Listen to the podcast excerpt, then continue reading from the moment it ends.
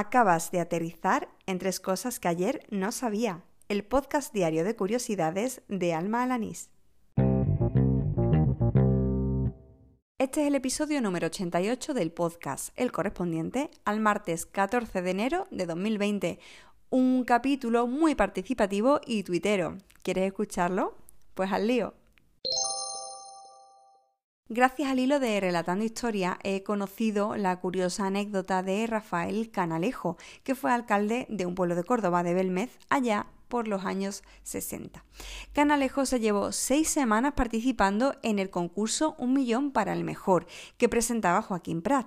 Fue en 1968 y llegó a pasar más de 90 pruebas. Ganó 875.000 pesetas de la época, que yo creo que al cambio podrían ser de valor, vamos, como si fueran euros de ahora. Lo más curioso es que dedicó todo el dinero del premio a inversiones para su municipio. En el hilo, que dejaré en las notas del programa, podrán leer a fondo esta curiosa historia. Existe un pájaro que es capaz de imitar cualquier tipo de sonido, no solo el canto de otras aves o de la naturaleza en general, sino incluso de motosierras, cámaras, pistolas de juguete, alarmas. Se llama ave lira y ahora sé de su existencia gracias a un tuit de Víctor Hurtado que me enviaba esta mañana mi amiga Sara de la Peña.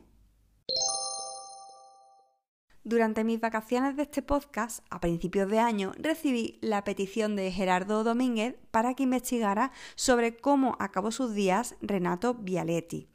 Como bien me comentaba mi amigo Gerardo, Renato era el hijo de Alfonso Vialetti, que inventó la cafetera italiana o cafetera moca. Hoy que he tenido algo más de tiempo para prepararme este podcast, me he dispuesto a averiguar por qué Gerardo quería que investigara y lo cierto es que me he quedado boquiabierta al leer las noticias al respecto. Renato Vialetti falleció en 2016 a la edad de 93 años. Fue despedido de este mundo en una de sus cafeteras moca tamaño maxi. Previamente, eso sí, el empresario fue incinerado. Y con esto termina el episodio número 88 de Tres Cosas que ayer no sabía, el del martes 14 de enero de 2020. Gracias por seguirme, por oír estos episodios diarios o semanalmente o como tú prefieras. Y gracias si eres una de las personas que ha decidido dejarme pues alguna valoración, comentario, me gusta en las distintas plataformas de podcasting, sobre todo en iVoox y en Apple Podcast, porque eso siempre ayuda a que otras personas conozcan el programa.